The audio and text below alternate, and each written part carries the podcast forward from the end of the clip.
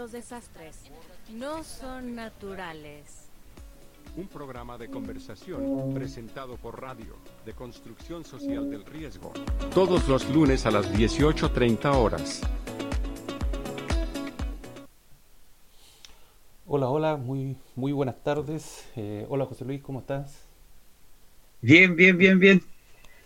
Oye, qué, qué bueno, Ah, eh, día feriado. Sí, con- con- con- iniciando con algunos problemas técnicos, pero eh, bien, bien aquí eh, iniciando este, este nuevo programa con, con, con ganas. Así que a darle con todo nomás, amigos. Qué bueno, qué bueno. Hoy día feriado. eh, me imagino que saliste a, a hacer dulce travesura, a buscar algunos dulces anoche, hoy día en la mañana. No, día, hoy, hoy es un día de reflexión nomás, día de reflexión. Pero, bien, con, como te decía, con, con hartas ganas por, por, por, por, el- por la temática de hoy que vamos a, a- a mostrar, porque igual es súper interesante eh, ver, ver qué tan cerca estamos de la gente, que es lo que en este caso es como lo, lo principal, un pilar fundamental lo que es la comunidad. Sí, por supuesto, por supuesto. Eh, bueno, ah, comenzando, eh, les recuerdo por favor a quienes estén escuchándonos que nos pueden mandar sus mensajes eh, al, WhatsApp, ¿cierto? Eh, más 569 3092 0870, más 569 3092 0870. La idea es que nos cuenten sus eh, opiniones, sus puntos de vista, si están o no de acuerdo, que peleen con nosotros si es necesario. Pero la idea es que, como como lo hemos dicho en, la, en, la, en los episodios anteriores, es que vayamos construyendo esta reducción, este concepto de reducción del riesgo de desastre, que tiene que ser eh, desarrollado entre todos, entre todos, y no entre cuatro paredes, ni entre puros expertos, ni entre eh, gente que, de la farándula, no, entre todos. Si este es un, proceso integral eh, y que, bueno, justamente hoy día uno de los temas que vamos a, tocar abarca eso de la participación de todos, eh, así todos y todas, por supuesto. Amigos, ¿dónde está hoy día? No, yo sigo en los estudios centrales aquí en Coquimbo. La idea, yo estoy en, en sucursal aquí en, en Santiago, ¿ya? Eh, así que eh, vamos a, a partir. Te, te doy los honores para que tú abras el tema de hoy, amigo. Sí, eh, bueno, gracias, bueno, gracias por los honores, pero el punto de vista es por, por ejemplo, a ver, ¿qué, qué- en qué se va a centrar, ¿cierto? ¿En qué se, en qué se centraría nuestro, nuestro tema de hoy? En cómo todos estos grandes acuerdos, todos estos grandes marcos, eh, todas estas grandes acciones, eh, cómo, cómo se hace una bajada comunicacional, pero efectiva y que sea parte de la comunidad. Ejemplo, tenemos muchas siglas, muchos acrónimos que cuando nosotros llegamos a la comunidad a comentarlo, eh, la gente piensa que a veces hablamos en, japonés, literalmente. ¿Por qué? Porque, por ejemplo, hablamos un poco de lo que es el marco de Sendai, eh, eh, no sé, pues gestión, no, a ver, RRD, gestión integral, eh, todo, toda esta, esta- la COP, ¿cierto? Ya el 25, ahora la 26, pero ¿qué tan, a ver, qué tan importante es para la persona, entre comillas, y disculpando así como la persona de a pie, Ujú. ¿cierto? Que lo entiende, lo hace partícipe, lo hace suyo. Ejemplo, no sé, Sendai dice que busca tomar medidas en dimensiones de riesgo sobre la exposición, sobre la amenaza, sobre la vulnerabilidad. Pero si tú no haces una bajada comunicacional, ¿cierto? Que sea directa y que no quede solamente en las buenas intenciones, ¿cierto? Más que y que y ser mucho más declarativo, ¿cierto? Más que, que estar declarando, sino que ser más vinculante con la sociedad, es lo que nos hace pensar y, y hacer partícipe este este tema del que vamos a plantear hoy. As- así es, bueno, hoy día, sin ir más lejos, hoy día comenzó la plataforma regional para la reducción del riesgo de desastres y que abarca todas las Américas. Ya esto fue, es en Jamaica, que eh, en un principio iba a ser presencial, pero por efecto del coronavirus se cambió a la versión eh, online. ¿ya? Eh, y eso comenzó hoy. También comenzó bueno, ayer ya empezaron los preparativos y empezaba la COP26, que es el, los grandes acuerdos sobre cambio climático. COP a todo esto significa el acuerdo entre las partes, Que, viene donde destaca el, el, Acuerdo de París, el Protocolo de Kioto, que fueron naciendo a, raíz de estas, eh, estos grandes acuerdos internacionales y en este en particular, eh, en Glasgow, se está, Escocia, se está hablando de que es o vendría a ser la última oportunidad que tiene el planeta, los seres, nosotros los seres humanos, para ponerle un atajo a este tema del calentamiento global. Eh, por lo tanto, eh, eso por un lado, en, términos internacionales, eh, por, allá por el, eh, al otro lado del, del, océano, pero aquí en nuestra región, nuestro América, digamos, está esta nueva plataforma regional que lo que busca, entre muchas otras cosas, es también poner sobre la mesa temática ¿cierto? relacionada con cómo reducimos los riesgos de desastre, cómo reducimos esta eh, eh, potencialidad de que una amenaza, sea natural o sea producida por el ser humano, se transforme en un desastre. Ya hemos visto eh, el término desastre natural no existe, ¿cierto? Que es una construcción producida por nosotros mismos, por un ser humano de, de estar donde no debemos, de construir en forma incorrecta o, precaria o, o expuesta a, a, amenazas, ¿cierto? O que el tema que se está tocando hoy en día mayormente en esta conferencia es el, eh, la amenaza biológica, como es el, el coronavirus, ¿cierto? Ya eh, en su tercera, cuarta fase, no sé ya en cuál vamos. Eh, hoy día el ministro descartaba una tercera ola para, para, Chile, pero estos son los temas que se están discutiendo el día de hoy. ¿ya? y nace esta, la idea de que conversemos sobre esto es justamente por lo que planteaba José Luis. ¿Qué significa para la gente, la persona común y corriente, los que no, no están ligados a esta materia? ¿Qué significa cuando uno va y dice el marco de Sendai, como tú bien dices, COP, marco de Hyogo, eh, la ODS, eh, la RRD, GRD y una serie de siglas ¿ya? Que también se ha descubierto, así lo mea culpa que hacen todos los especialistas, que somos muy buenos para hablar en siglas, en, en acrónimos, palabras cortas, ¿cierto? Así, eh, de hecho, hoy día en la misma plataforma yo estuve eh, escuchando las ponencias y era increíble la cantidad de acrónimos que usaban. O sea, si tú te perdías la primera diapositiva donde lo explicaban, el resto te quedaba ahí colgado fácilmente. Entonces, eh, hace un tiempo atrás una, un, una persona eh, en Perú, si no mal no recuerdo, publicó, dijo, una de las falencias de los gestionadores del riesgo es que no sabemos bajar, no, no, no voy a cambiar la palabra, transformar este lenguaje técnico, académico, en un lenguaje simple que lo puedan entender, no solo las personas, sino que los tomadores de decisiones que no son especialistas en estos temas.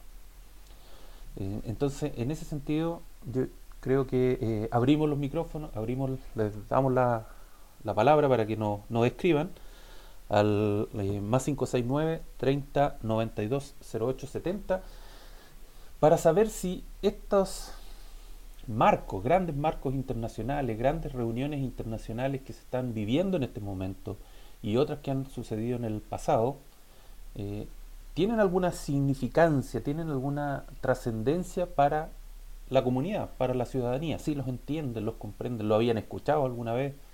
Eh, bueno, cualquier cosa referente a estos, a estos temas y estos términos que son tremendamente eh, relevantes.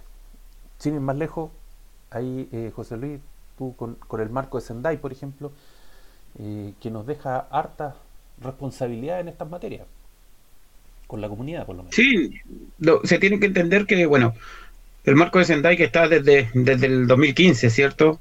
Y que eh, Chile Chile es un país miembro de la de la de, de este de esta adopción, ¿cierto? De, de, de, incluir como este marco integrado, como un, como un framework que muchos le llaman, pero que es un marco de acción para poder eh, realizar acciones que me permitan eh, trabajar en la reducción del riesgo de desastre.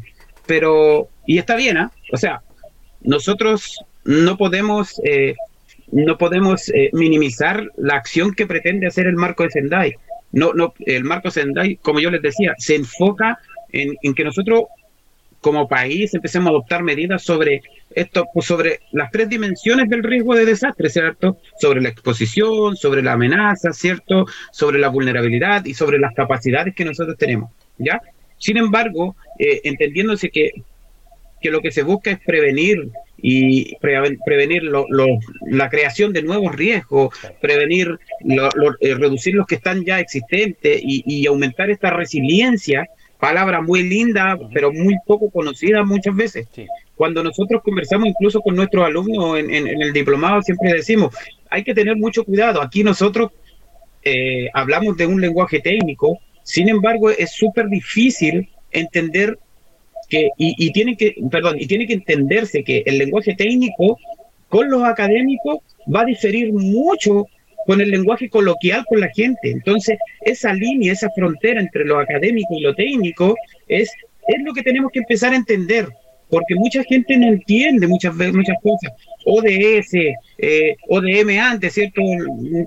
Pero bueno, en, en, en, en función de, de, la, del objetivo de desarrollo sostenible, si yo le digo, oye, ustedes saben cuáles son los ODS, la gente no entiende. Entonces, ¿Cuál es la, la, acción que nosotros pretendemos o lo que queremos plantear ahora? Es qué tan alejados o qué tan cerca están todas estas acciones que son a nivel global, ¿ya? Y que, ojo, cuidado, que son muy buenas acciones si se saben tomar, ¿ya? Son muy buenos, son muy buenas eh, oportunidades que tenemos nosotros para poder, para poder eh, enfocarnos en, en lo que buscamos, en reducir el riesgo de desastre hacia la comunidad.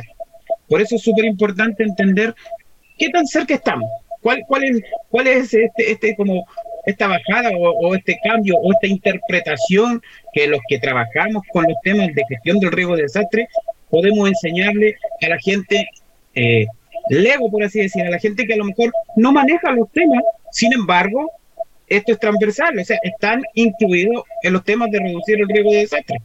Así es, eh, y, más que más que la gente que no maneje estos temas, quizás no eh, la terminología, pero los desastres los vivimos todos, ¿cierto? las eh, acciones para reducir el riesgo las conocemos todas a diferentes escalas, ¿cierto? diferentes formas, pero finalmente todos participamos en forma directa o indirecta. Mira, yo quiero un, caso que me tocó hace unos un par de años atrás, eh, estaba en, terreno, en una comuna, y me, hicieron una, o sea, me hicieron un alcance. Yo, yo parto mis presentaciones, ¿cierto? Hablando de lo que tenemos, ¿cierto? Tratando siempre de ver el vaso medio lleno. Y en ese sentido, yo eh, toqué esta palabra que tú mencionas, resiliencia. Y le hice, lo hice a propósito, ¿cierto? Porque uno, eh, es parte del lenguaje que, se está hablando, y dos, porque, eh, y así se los menciono, nuestro país y, eh, el mundo, digamos, estamos hablando de, buscamos un país resiliente, mi barrio resiliente, que seamos resilientes, eh, y yo les preguntaba a la gente, ¿y alguien sabe lo que es ser resiliente? Y, me tomé la, digamos, la, oportunidad de hacer una, una breve encuesta, incluyendo esa palabra, y más o menos el 90% de las 500 eh, personas que participaron de, una encuesta muy cortita que hice, eh, no sabían lo que era resiliencia. Lo entienden una vez que tú le dices, ah, esta capacidad, si bien resumido, de levantarse, ¿cierto? adaptarse, transformarse y todo eso, eh, después de un desastre, ah, sí, en realidad somos resilientes, pero antes de eso, ni idea de la palabra, o sea, nada. Entonces, esta, se me acerca una persona y me dice, la verdad es que me, en un principio me, sentí como enojado, dijo, como molesto y dijo, ah, otra vez vienen con, estas palabras rimbombantes que no entiende nadie, a hablarnos así como si fuéramos ignorantes. Eh, y se enojó en un principio, pero después cuando, eh, cuando vio que me tomé la, la no, no, no, voy a decir la molestia, pero me tomé el tiempo de, de definir o, o, por último que ellos mismos se dieran cuenta de lo que significaba, y dijo, ah, ah, ya. Eh, no es nuevamente este, perdonando la expresión, chanterío que vienen a, meternos palabras raras que nadie entiende, justamente para que nadie lo entienda. Y ahí eh, me, empecé a dar cuenta que el lenguaje que estamos ocupando de repente es demasiado técnico. Damos muchas cosas por hecho y que la gente en general no entiende. No, no, no, no es algo que maneje el día a día. Eh, y eso, como digo, si lo extrapolamos a los que toman decisiones, que en este caso son los políticos, peor. Lo que pasa, ah, bueno, me pasó más o menos algo parecido, bien. Eh, estábamos conversando y yo también di un tema, ya yo expuse un tema, y ese tema lo planteé, ya, lo, lo, planteé, lo, lo comenté, y, y, me ocurrió algo parecido que una persona se acerca y me dice, lo que pasa es que ustedes tienen, tienen, tienen algo, eh, algo malo, me dice. Yo le pregunto en qué. Y me dice en que ustedes definen temas, por así decir, eh, lo exponen y los ponen tan bien que la gente no lo sabe. Y yo le digo, y por, ¿eh? pero ¿cómo, cómo, ¿cuál es el tema de que no sabe? Que nosotros muchas veces no entendemos muchos conceptos. Entonces, eh, y, y, me, y me dice, a lo mejor ustedes dan por sentado ciertas cosas y es ahí donde cometen el error. Y es verdad. O sea, nosotros, y, y, desde el punto de vista que tú dices, es que los políticos, nosotros decimos ya, los políticos tienen, entre comillas, tendrían que saber sobre esto, que es un tema transversal. Sin embargo, no saben. Y son los tomadores de decisión. Entonces, tenemos que tener esa capacidad de poder explicar, de poder llevar ese lenguaje técnico a un nivel, no bajarlo, no para nada. ¿Por qué? Porque la gente está clarita. Solamente hay que ponerle qué es lo que ellos creen que es y después nos vamos por un tubo, por así decir. ¿Por qué? Porque empiezan a saber, empiezan a, comentar, eh, empiezan a... Entonces, muchas veces también me decían, lo que pasa es que ustedes son un poco egoístas, porque no, nos enseñan cosas, nos enseñan cosas eh, raras para que nosotros no aprendamos. Y, y, y, y, y después si tú te pones a, a, a pensar después, porque después tú haces tu, tu propio media culpa y ahí como uno comienza a hacer las bajadas de estas comunicaciones o comunicacionales, ¿cierto? Bien digo, eh, más expeditas, más entendibles para la gente que, que, a lo mejor no está ligada a los temas de emergencia, no está ligada a los temas de, de, de reducción del riesgo de desastre, pero sin embargo son parte transversal, como siempre se dice, son parte transversal en poder hacer, eh, en, en, en, usar lo que nosotros tenemos con, con, lo que decimos siempre, inteligencia para la gestión del riesgo. Sí, en usar esa inteligencia, claro. o sea, eso es el tema. No, claro, claro que sí. Eh, yo no sé si tú, tú, te has dado el tiempo de ver, ya que, ya que entramos en ese tema, eh, si los candidatos en este momento, candidatas, eh, han incluido, uno dice tú, han incluido esta temática de, de la reducción de los riesgos. Hay uno. Eh, en forma... me, me dice, mira. Mm, bueno, en este caso uno tiene que ser eh, eh, no apolítico porque es imposible, no. pero sí apartidista. Sí. ¿Cierto? No, no, no puede darse este, pero me, me, me hice la, la tarea, por así decir, de, de ponerme a definir y de, y de, revisar los programas. Hay algunos que no lo, no lo bueno, hoy día lo presentaron, pero no, igual no lo tiene, porque en su principio no lo tenía. ¿Ya? Pero hay uno solo que sí lo tiene. No lo voy a exponer, pero hay uno solo que sí habla un poco a rasgos generales que incluso fue hasta una consulta que se hizo y se les comentó. Eh, y, y lo, lo, agregaron vía Twitter. ¿Ya? Lo agregaron vía Twitter porque se lo, se lo hicieron saber que le faltaba cierta cosa. Y por ahí llegó un, un algo interno y ahí se llegó algo que... Y lo, y lo da como a conocer, entre comillas. ¿ya? Ah, ya. Sin embargo, al darlo a conocer, ya por lo menos está en el programa. Lo dio a conocer hoy día. ¿ya? Sí, al darlo en el programa, al darlo, y después a lo mejor si esta persona lo lleva a ser presidente y lo tiene en el programa de trabajo, ya debería iniciarlo. Sí. Pero yo, yo por lo menos de los siete candidatos, creo que son, sí, sí, sí, uh -huh. siete, eh, eh, vía uno. Ya. Mira, eh, ahí, ahí, tenemos un, un, un indicador potente. yo lo leí, eh, yo creo que no, no, hay ningún problema en mencionarlo. Boric fue el que leí hoy día, que por lo menos mencionaba que iba a reestructurar este Ministerio del Interior, eh, donde aparecía esta SINAPRED, ¿cierto? Este nuevo Sistema Nacional o Servicio Nacional de Prevención eh, y Respuesta ante Desastres. Aunque le dieron otro nombre, pero ahí no sé si se equivocaron o, le quieren cambiar el nombre después. Pero Eh, yo me di el tiempo hace, hace unos años atrás de las elecciones presidenciales, si no me equivoco, del 2000, 2000 por ahí, en la, primera gobierno de Bachelet, esas elecciones presidenciales, en adelante hasta el primer periodo, el, primer periodo de Piñera y eh, buscar solamente qué candidatos tenían incluido estas temáticas en, eh, en sus programas, en sus programas de, de, presidenciales, ¿cierto? Ya sea el primer borrador o después el, programa definitivo.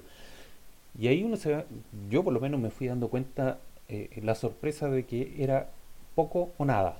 Eh, sí, en su momento habían unos candidatos si mal no recuerdo, eh, Enrique Ominami, ¿cierto? Marco Enrique Ominami, eh, presidente Piñera también en su momento tenía uno, eh, así como bien transversal, tangencial, por decirlo así, lo tocaba muy, muy someramente.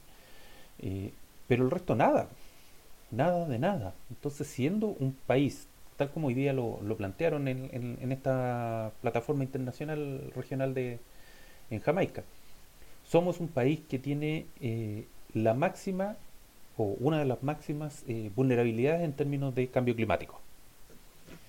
Eh, cumplimos 7 de 9 parámetros en ese sentido. Tenemos todo lo que es geológico, eh, eventos hidrometeorológicos, laboratorio de desastre, como le quieran llamar. Tenemos uno de los países con más pérdidas en términos de, de la reconstrucción o recuperación por post-desastre, sobre todo por el, después del 2010 y aún así todavía no, no penetra, no permea todos estos marcos internacionales de los cuales estamos, estamos tratando de, de, conversar hoy día.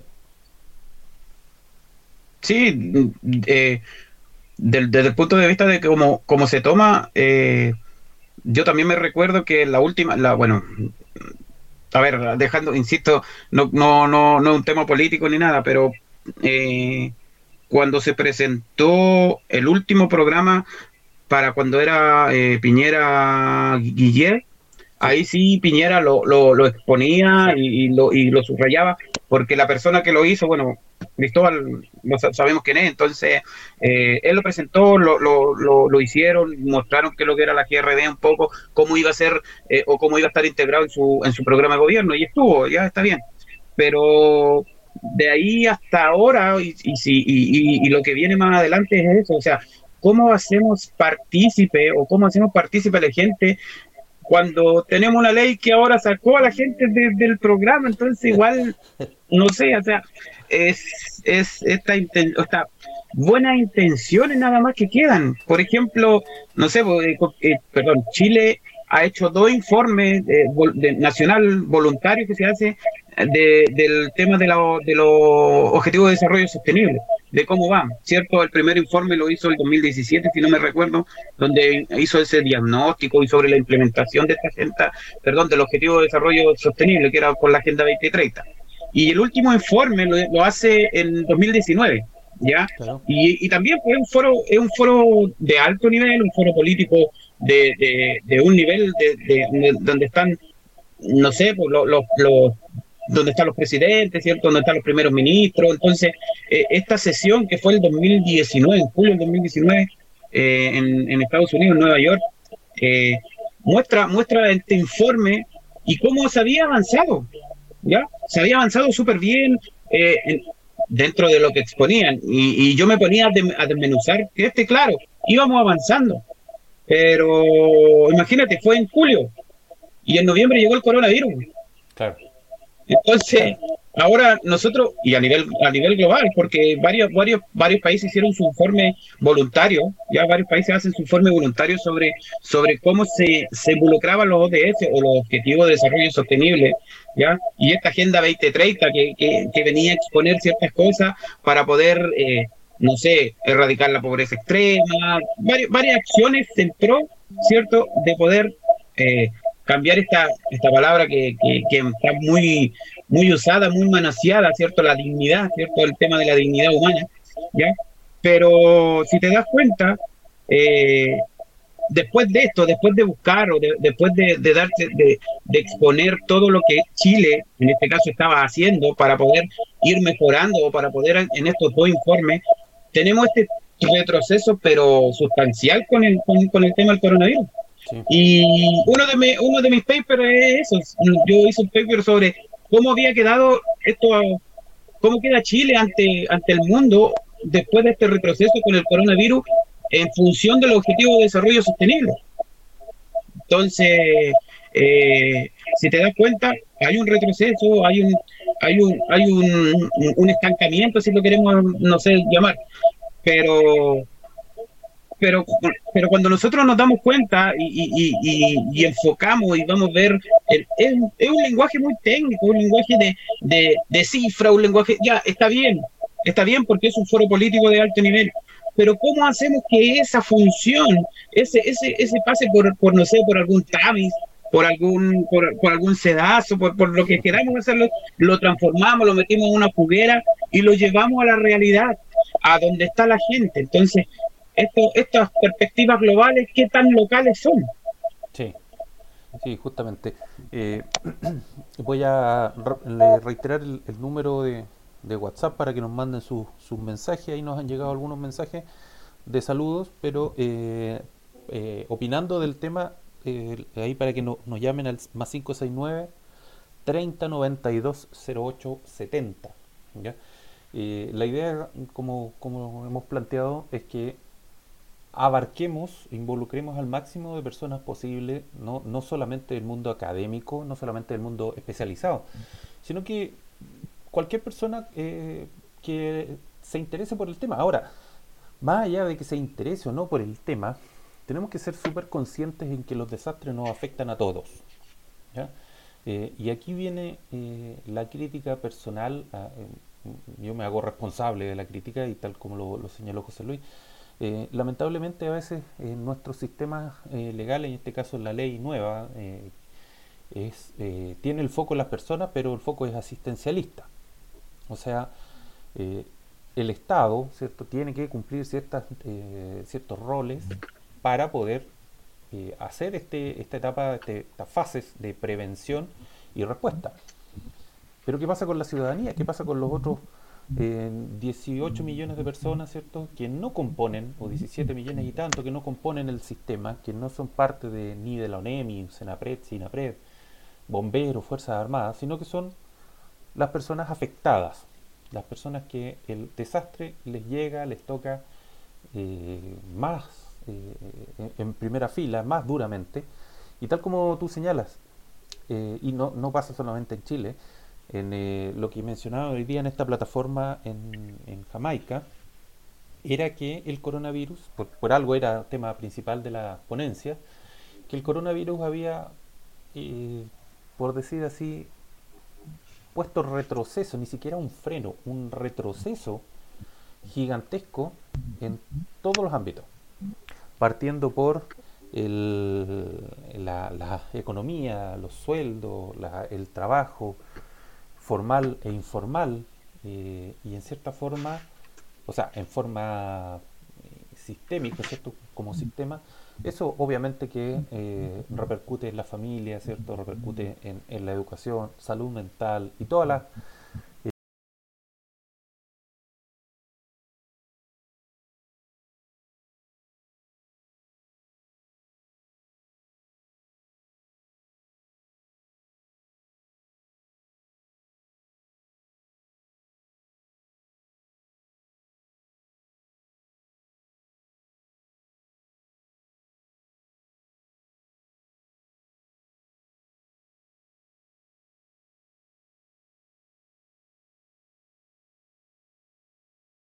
diferentes aristas que componen los, desastres.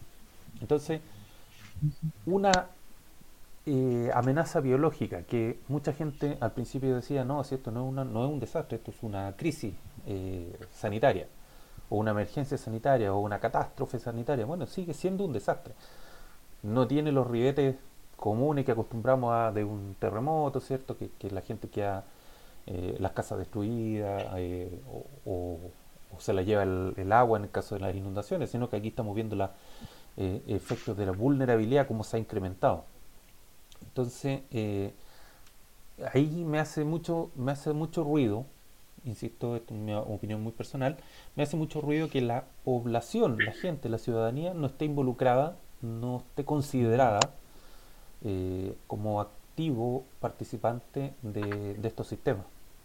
Por eso ahí eh, parte de la, de la pregunta que estamos haciendo el día de hoy es, bueno, si todas estas temáticas, estas leyes, normas, marcos internacionales, leyes nacionales, ¿le hacen algún sentido a la comunidad, a la gente, a, a, a la, a la comunidad que, que, está siendo afectada por distintos tipos de amenazas o distintos tipos de desastres en este caso?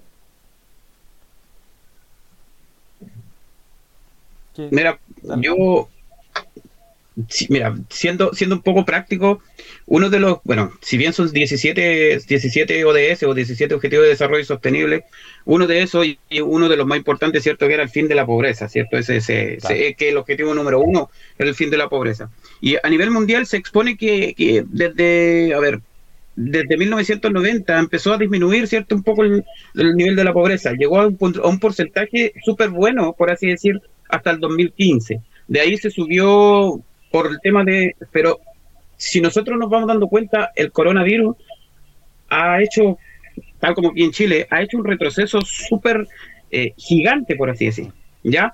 Porque los países, eh, bueno, lo que sí hay que entender que los países que corren más riesgo son aquellos que, que, que durante la pandemia o, o post pandemia o esta crisis sanitaria o como le queramos decir, eh, han tenido eh, estos temas económicos devastadores. O sea, el, el, el, coronavirus es tan transversal como, como lo que como lo es un, un desastre eh, típicamente dicho. Claro. A lo mejor, como tú decías, no tiene la rimbombancia, sí, pues no, no a lo mejor es un desastre eh, que, que, a lo mejor no, no se concentró como en un solo lugar, en donde, no sé, no fue una...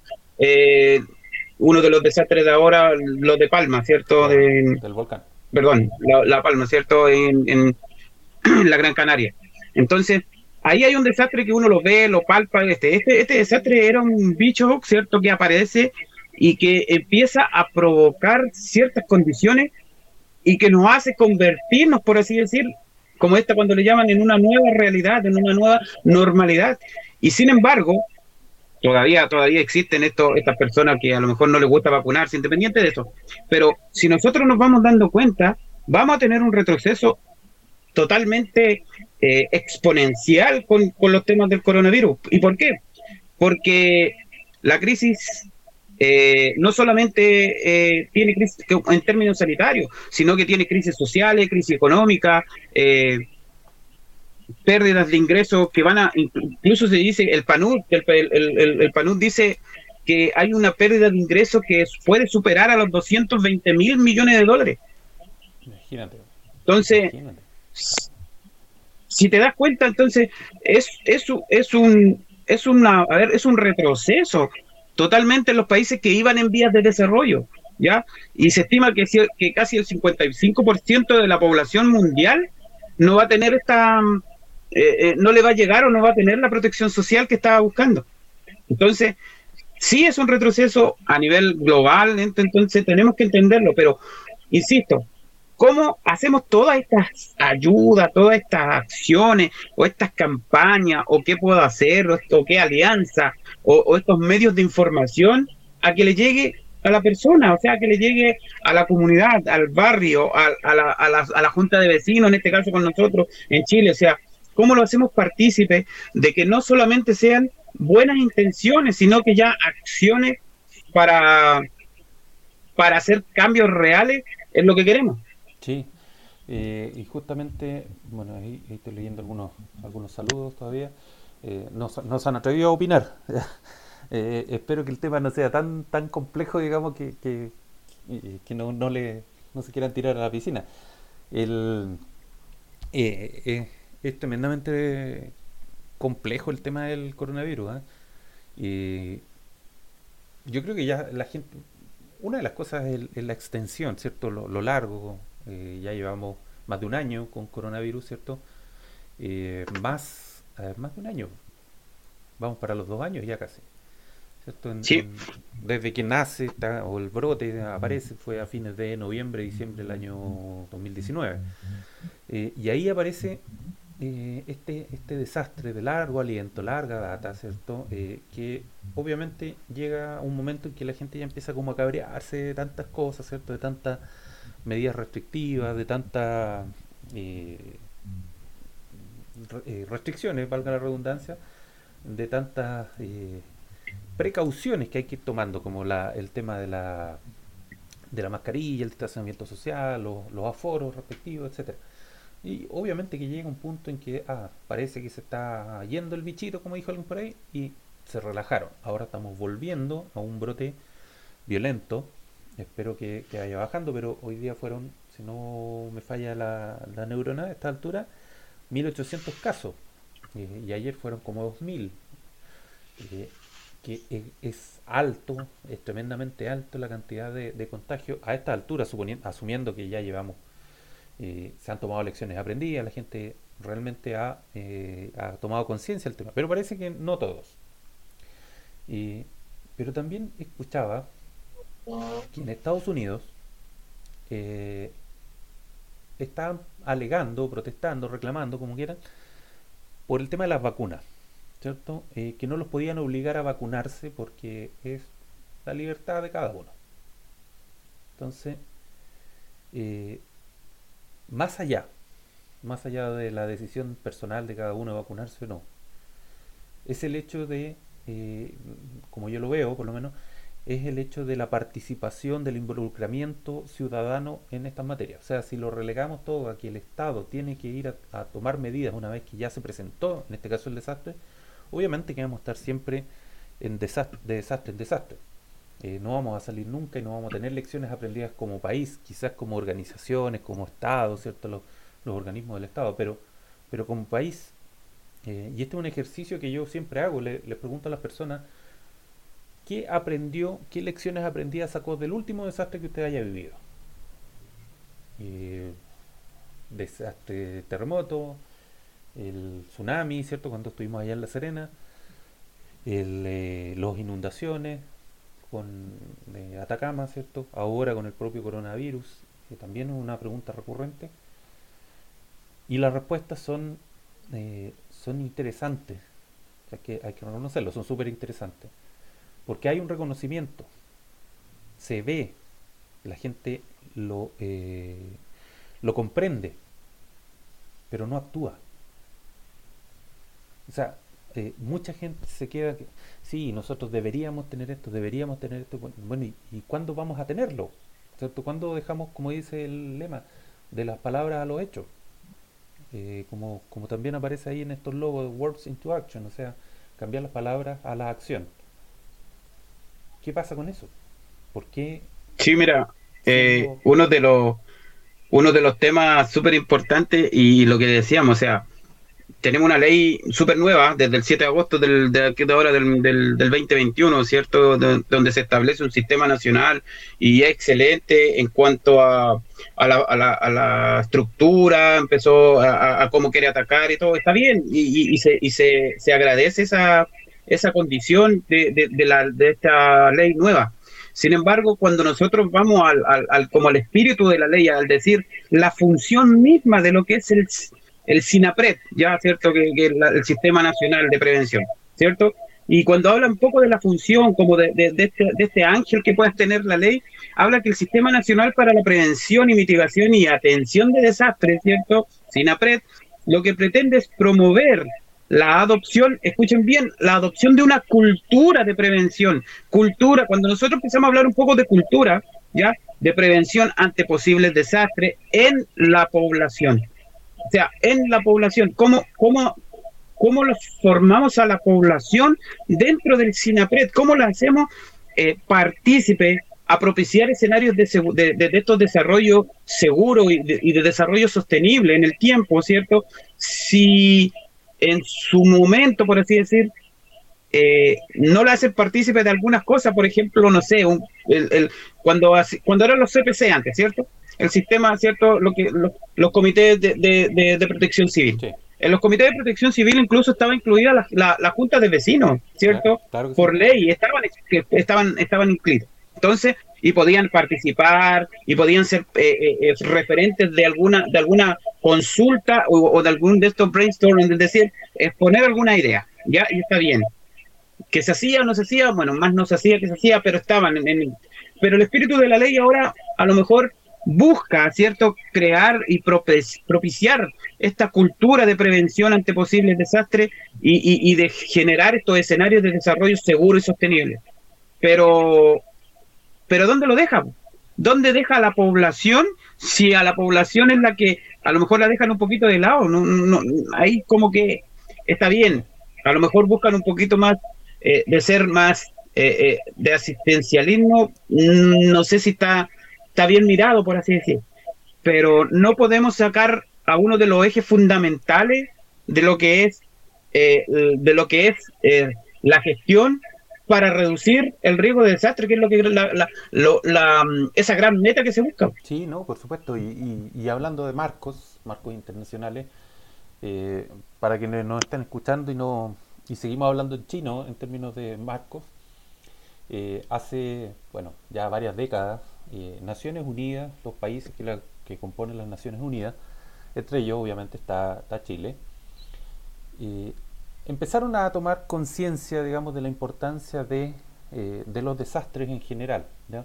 Pasamos de varias miradas, de, de- preocuparnos del desastre en sí, o sea, una, una vez que eh, un evento eh, principalmente natural se manifestaba, producía un desastre, ahí nos empezábamos a preocupar. Bueno, con el tiempo, en las últimas, del 2005 en adelante, se adoptan dos marcos internacionales que son tremendamente importantes, que se adoptan en, eh, en Japón, ¿cierto? principalmente por la experiencia, la tecnología y porque ofrecieron su- sus eh, respectivas ciudades para eh, tomar estos acuerdos. Y uno de ellos es el marco de Hyogo, con H, y el otro eh, que rige a partir del año 2015 en adelante es el marco de Sendai.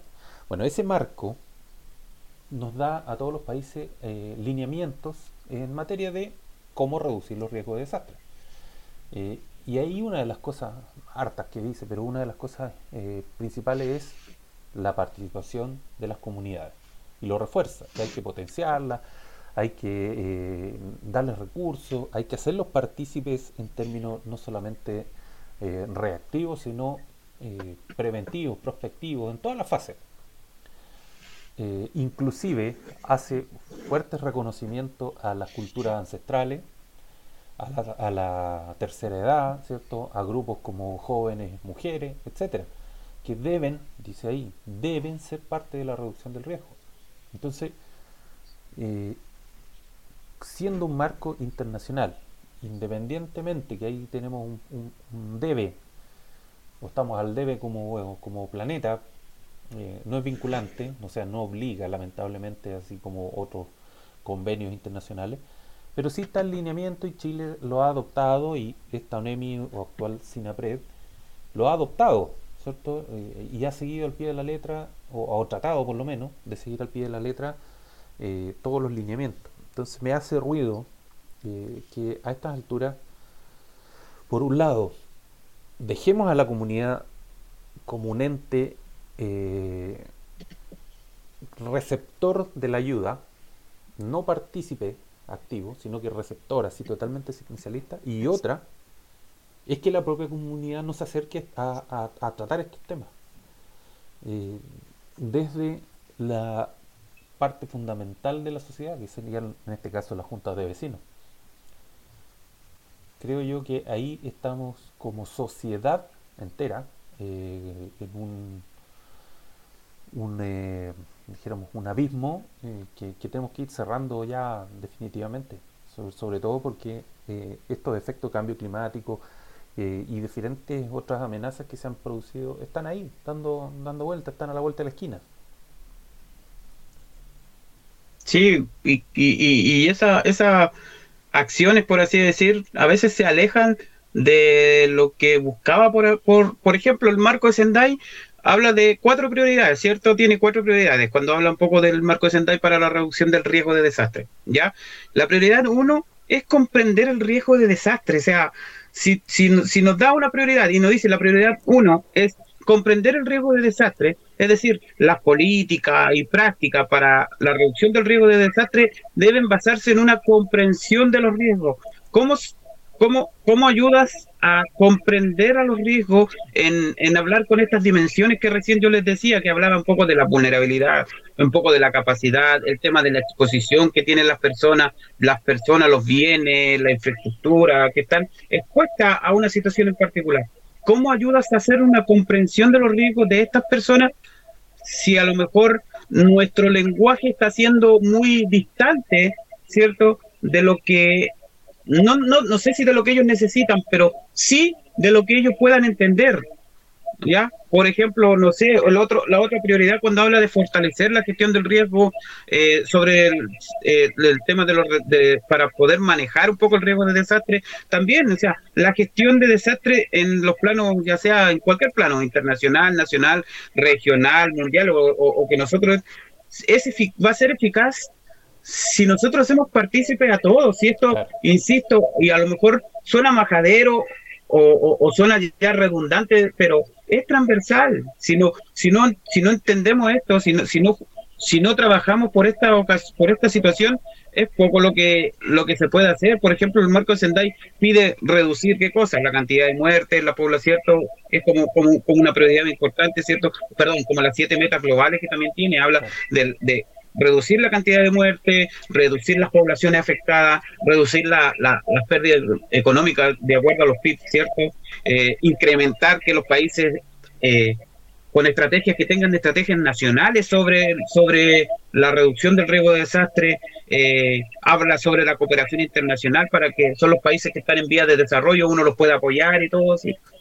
Pero insisto, aquellos que toman las decisiones, si no entienden esto, es poco probable que se puedan hacer cambios sustanciales y no solamente quede en un, en un marco de acción eh, de buenas intenciones, como, como, les digo. No, claro. Mira, aquí me, me, llega un mensaje, voy a tratar de, traducirlo, eh, referente a un, un, una pregunta que hicimos eh, en Coquimbo. Y, y, y, la seguimos haciendo, la seguimos repitiendo. De hecho, eh, Rodrigo Moreno, el martes pasado en su canal de, desde el barrio eh, y hizo una entrevista a Jacqueline de las luchadoras del Canelo y eh, de allá de, Coquimbo y ella mencionaba que como junta de vecinos, ¿cierto? Como, como agrupación hacían hartas cosas, hartos, hartas temas de ayuda. Entonces, como va a poner un ejemplo de a veces de este tecnicismo que ocupamos y que la gente hace pero no, no tiene el, el manejo de, de, los términos, digamos. Le preguntamos, ¿usted sabe lo que es asistencia humanitaria? Ni idea. ¿Usted hace asistencia humanitaria? No, no, no, no tengo idea de lo que se trata. Y resulta que el hecho de que ella diga después, nosotros damos 100 almuerzos, entre 100 y 200 almuerzos diarios a gente eh, entre, entre indigente, entre gente que quedó cesante, por, por efecto de esta pandemia, etcétera. Y, y, le damos almuerzos gratuitos, ¿cierto? Atendemos hasta, hemos llegado a atender hasta 220 personas al día dando almuerzo, ¿ya? Tú conoces el lugar, ¿cierto? Es una casa, chiquitita que, les, prestaron, ¿cierto? Les arreglaron, y en el fondo ellas se han ido organizando para que sea un lugar digno para poder ofrecer estas esta 200 o 100 y tantas. Sí, sabe, sabemos cómo, cómo, cómo recuperó esa claro, casa. Claro, sí, ¿cierto? ¿Cuál fue su, eh, su periplo de, de, ir cuántas veces ahí a la moneda, quedarse afuera esperando? Literalmente, se como, parar en la moneda, ¿cierto? Sí. Y, y, ella decía, y atendemos y le damos, le damos eh, un, un almuerzo digno y nuestra preocupación es que, no sea, por ejemplo, solo un pedazo de carne, sino que tenga un acompañamiento, una ensaladita, algo, para que sea digno para la persona. Entonces, la pregunta que uno le hace, ¿y usted sabía que eso es asistencia humanitaria? Eso es parte. Ahora que venga en forma más técnica y hablan de manuales de esfera, ¿cierto? Eh, eh, eh, normas internacionales, etcétera. Pero lo que están haciendo es asistencia humanitaria. Entonces cuando, cuando tú le empiezas a, a, a transformar esta ter terminología técnica en algo pragmático, algo práctico que ellos están, ni siquiera que pueden hacer, ya lo están haciendo, la gente empieza a tomarle el peso a las cosas que está, eh, ya están realizando y eso es tremendamente valioso. El, eh, cuando partió el coronavirus, lo primero que hicieron las municipalidades, las que se lograron organizar, ¿te acuerdas? Sí. Eh, cajas, ¿cierto? Las cajas de ayuda, ollas comunes, y eso, eso fue de los vecinos, ni, ni siquiera de las municipalidades. Eh, me recuerdo el caso de la municipalidad de Las Cabras, gente, eh, mujeres principalmente de tercera edad, se acercaron a elaborar mascarillas por su propia cuenta. Todo eso es asistencia humanitaria, ayuda humanitaria, como, como le queramos llamar, eh, que viene no solamente de los heridos, de la Cruz Roja y de, estos eh, eventos internacionales, de los conflictos, sino que se hace día a día y lo están haciendo desde el momento en que están prestando auxilio a gente que lo necesita. Ya estamos entrando en el ámbito de la, de la carta humanitaria, del, del, manual Esfera, que, se, que eh, da algunos lineamientos, o sea, da casi todos los lineamientos, por decirlo de alguna forma, perdónenme los católicos, es como la Biblia en materia de asistencia humanitaria. Eh, todo lo que han hecho a raíz de la pandemia, eh, el sector salud también es parte de la asistencia humanitaria, los albergues también. Entonces, eh, toda la ciudadanía, toda en el mundo entero, ha estado colaborando sin saberlo probablemente con, con, en, términos, en los términos técnicos, pero sí han estado haciendo cosas de gestión del riesgo, reducción del riesgo, de desastre eh, en forma incluso voluntaria, sin recibir nada a cambio. Y ahí está ahí. Entonces, ¿por qué alejar de repente, generar una barrera técnica, una muralla técnica de que, como dices tú, eh, como a veces egoísta, de decir aquí, de este lado estamos los que entendemos y del otro lado los que van a recibir nuestro, nuestra ayuda. Cuando no debe ser así, sino debe haber una barrera, somos 18 millones o 6 mil y tantos millones de eh, potenciales afectados por los desastres. Por lo tanto, sí, mira, lo, a ver, para que quede claro, y como estábamos hablando un poco de, de, de lo que daba este marco de Sendai sobre, sobre, sobre ciertas armonías que debían, que debía, se, se, se tenía que entender, es que eh, los programas de gestión de riesgo, por así decirlo, de gestión integral de los riesgos, tienen que tener enfoque de derecho, enfoque de inclusión, enfoque de equidad. Entonces, eh, énfasis en las poblaciones de que, están en condición de mayor riesgo, eh, conocimiento de este manejo de la información. Entonces, si nosotros nos vamos dando cuenta, eh, no, estamos bastante distantes de lo que de, de, lo que están las líneas o los lineamientos a lo que se está haciendo, porque si, si vamos a, a, a, la parte local, así como esta, estas damas de la luchadora del Canelo, eh, me recuerdo también de una señora en el Palqui, que es una parte de Montepatria, que empezaron a, a generar entre ellas las mascarillas y le ponían su, y, y, y, le entregaban gratis.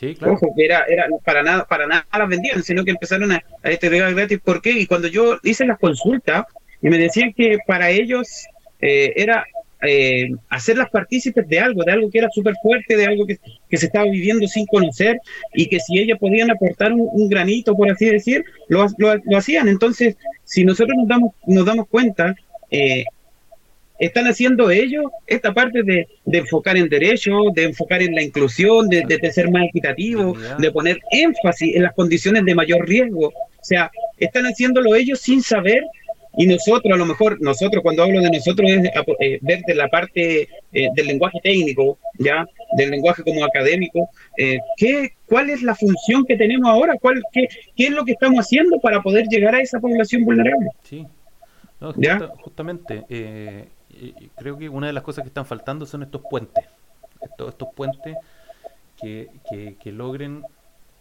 eh, aterrizar un lenguaje técnico entre la academia, entre la ciudadanía, pero nos está quedando fuera la política. La política que obedece a otras motivaciones, ¿cierto? Otros eh, tiene sus periodos, sus, tiempos particulares, digamos.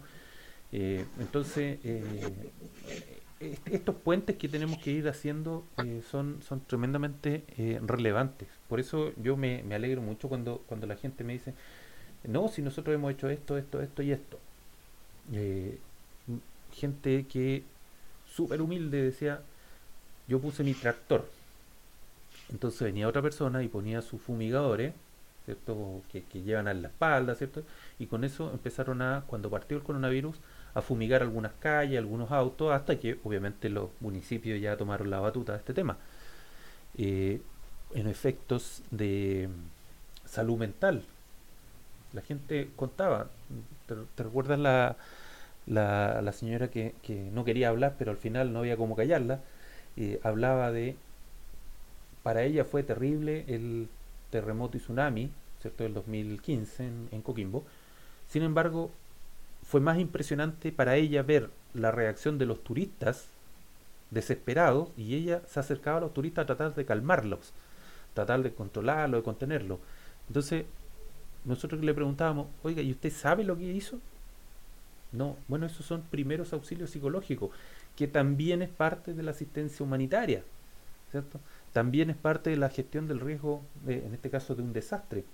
Ah, no, no, ni idea.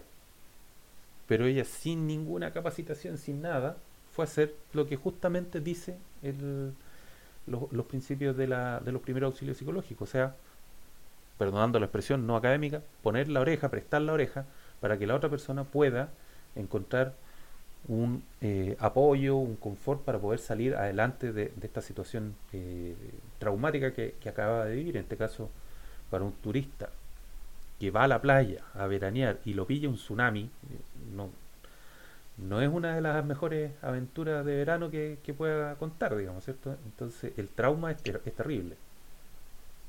Lo mismo, la misma gente de Tongoy también nos explicaba cuando el, el sismo del 2019, ¿cierto? De, no sé si enero, febrero del 2019. Eh, enero parece. Eh, ya, y, y, y, decía que les tocó justo, ellos son una comuna totalmente turística, ¿sí? perdón, un, un, balneario, porque la comuna es de Coquimbo, pero son, son, son de Coquimbo ellos, pero ellos como balneario turístico exponían que se habían enfocado bastante en ayudar a, los, a la gente que era, a los turistas, a los que no, no habían vivido el momento, no, no sabían, y que ya tenían un antecedente que, que en 2015 habían sido afectados por un tsunami, entonces hacia dónde corrían, cómo lo querían hacer, entonces eso también se, se enfocaba en ellos, decía, ya tuvimos que ayudar a gente para poder evacuar, bueno, no evacuar, sino que dirigirlo a un punto seguro y donde ellos se sintiesen seguros. Claro porque igual ahí hay como, como, como, una entrada, como, como que se juntara la playa grande con la playa Soco, que son que es como un, como un, como un bracito. Entonces,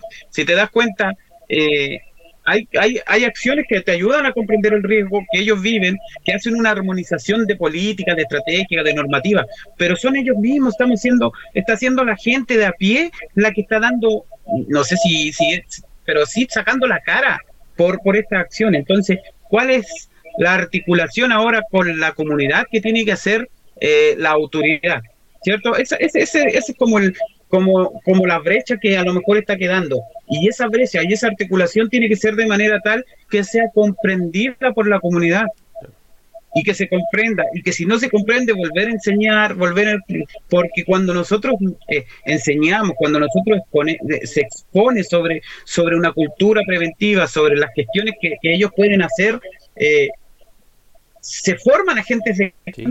se forman agentes que ellos mismos después van replicando a sus vecinos, van replicando a, a, a gente del mismo, del, del, mismo barrio, incluso después se puede incluso hacer temas más resilientes, o sea, es una herramienta potente que a lo mejor no se está tomando. Sí, sí, no, por supuesto, por supuesto, a mí, a mí, mira, ya se nos pasó la hora volando, a mí me, me queda, digamos, en, el, en la retina, eh, en la, en la al fondo del, cerebro, eh, el hecho de que la gente hace eh, gestión del riesgo de desastre sin saber la terminología, pero la hace. Eh, lo que está quedando en el fondo es unir todas estas es, experiencias, hacer los puentes entre lo técnico, lo especializado, lo, digamos la academia, con la gente y con los tomadores de decisiones. Porque si logramos unir esta pirámide, vamos a, definitivamente vamos a ser países resilientes, o sea, con esta capacidad de, eh, de enfrentar un, potencial desastre, así como recuperarse de después de que ocurra. Eh, y eso es un, un, tremendo desafío y creo que lo que estamos haciendo con esta radio, con otros programas, ¿cierto? Y otros proyectos que estamos haciendo es justamente acercarnos o que la ciudadanía se acerque a estos temas, que no sean extraños, que no seamos asistencialistas en nuestra concepción de sociedad, sino que seamos actores, eh, digamos, de, de primeros actores en estas materias, porque finalmente somos nosotros todos afectados. Amigos, se nos pasó la hora volando. Eh, ¿qué, eh, algunas palabras de cierre antes de, de, de, dar por finalizada nuestra transmisión del día de hoy, para ir a, a buscar más dulce.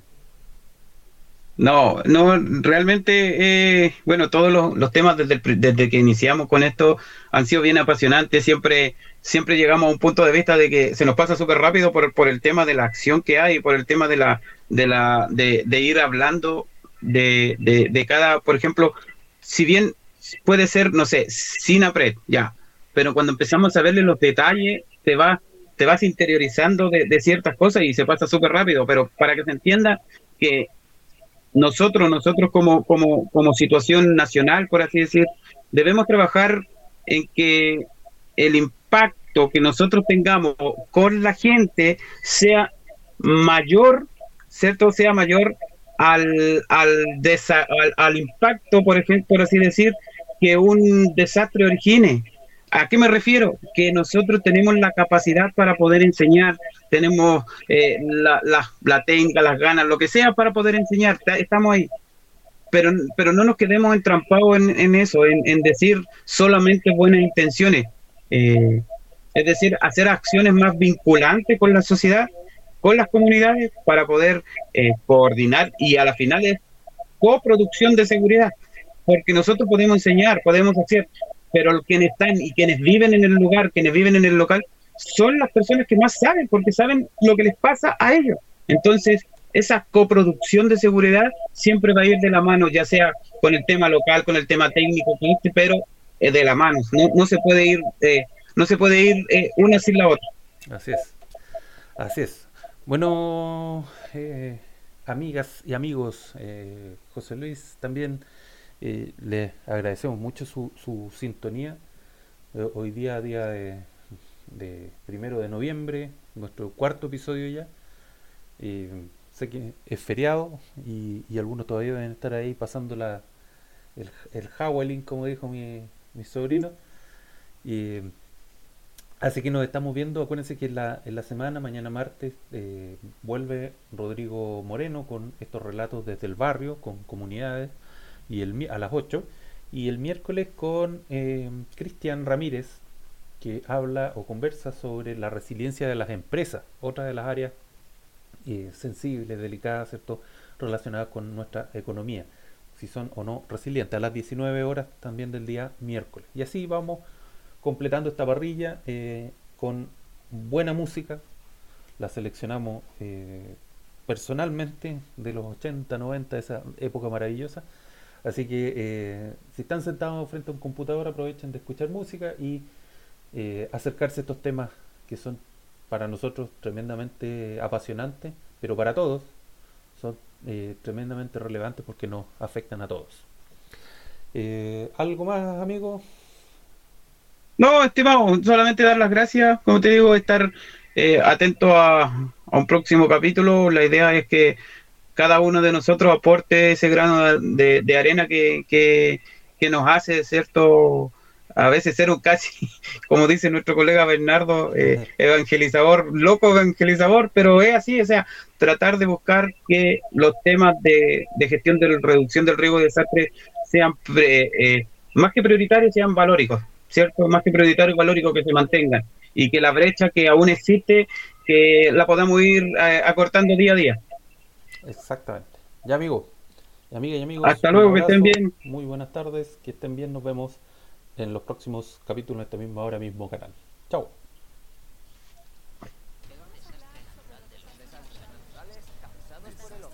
Los desastres no son naturales.